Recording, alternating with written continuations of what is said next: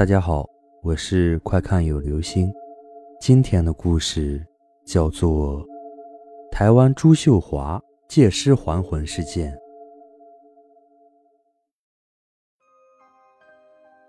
一九四九年，台湾发生了一件轰动全球的借尸还魂案。事件的主角叫朱秀华，原住在金门的新街，父亲叫朱青海，母亲叫蔡叶，父母双双在战火中去世。十八岁的朱秀华在逃亡途中，又被歹徒抢去财物，推下海去害死了。年轻的朱秀华不甘心就这样离开人世，于是便借助一名台湾妇女林网妖重投人间。当时林网妖的先生吴秋德突然发现他的太太不省人事，便立即把林网妖送到医院，最终救治无效死亡。然而谁也没有想到，就在林网妖出殡的那天，他的尸体就在众目睽睽之下突然坐了起来。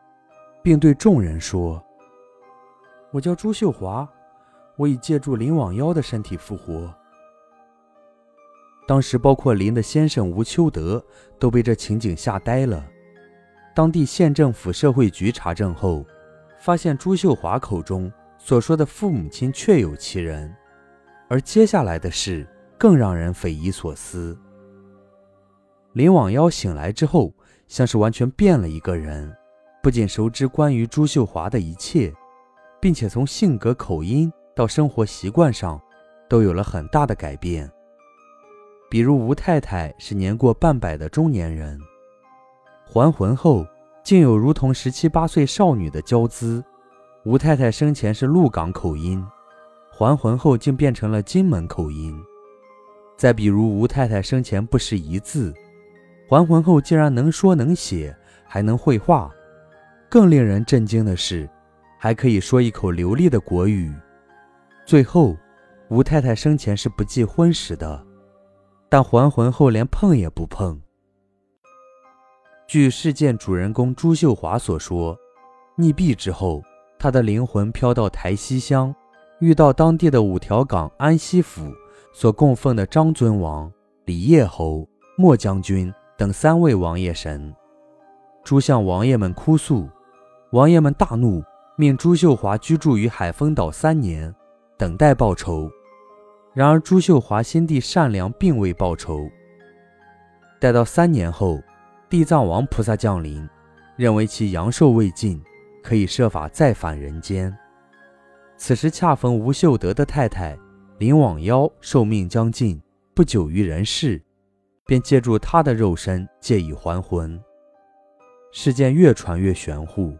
加之报纸的报道宣传，此事很快就在台湾上下引起了巨大的轰动，甚至在海外也引起了强烈的反响。全球的灵异学家都前来台湾访问，这位朱秀华女士一时成为轰动国际的焦点人物。当时以蒋介石为中心的台湾国民党立刻召开秘密会议讨论此事，最终决定由其子。蒋经国来负责调查和平息此事。据说后来吴秋德为了避开各国传媒，便带着这位借他太太躯体的吴秀华远离家乡，到台湾的郊野去生活了。这例事件还被杨大省居士编入了《科学时代轮回录》中。当时就任台湾国民党国防部总政治部主任的蒋经国接到命令后。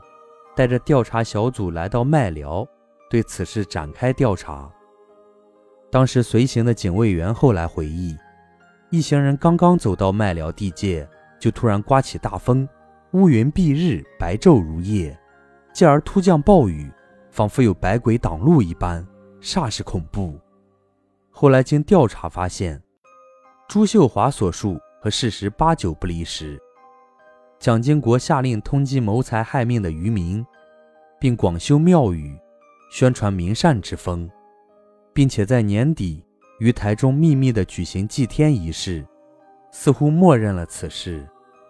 当时媒体报道，一九七一年，吴秀华也于麦寮乡兴建玄天上帝庙，庙名为麦寮镇东宫，但好像自庙宇建成的那一天起，人们就再也没有见过朱秀华的身影。有人说他是回到地府报答三位城隍的恩情去了，当然，也有人对此提出了质疑的声音，认为这只是一场骗局，或者夸张化的都市传说而已。因为与此类似的事件，除了朱秀华外，还有许多。共同的特点就是主人公死而复生之后性情习惯大变，完全变成了另外一个素不相识的人，做一些之前从不会去做的事，让人震惊不已。并且这些借尸还魂的事件都发生在古代科技落后的时期或者偏远地区，而到了现代，随着科学和媒体的不断进步，按理说这类事情的曝光应该会越来越多的。但为何反而越来越少呢？这也从侧面说明，这些所谓的借尸还魂事件，可能绝大一部分是以讹传讹的结果，或者被某些人或者部门阻止其传播。好了，这就是今天的故事——台湾朱秀华借尸还魂事件。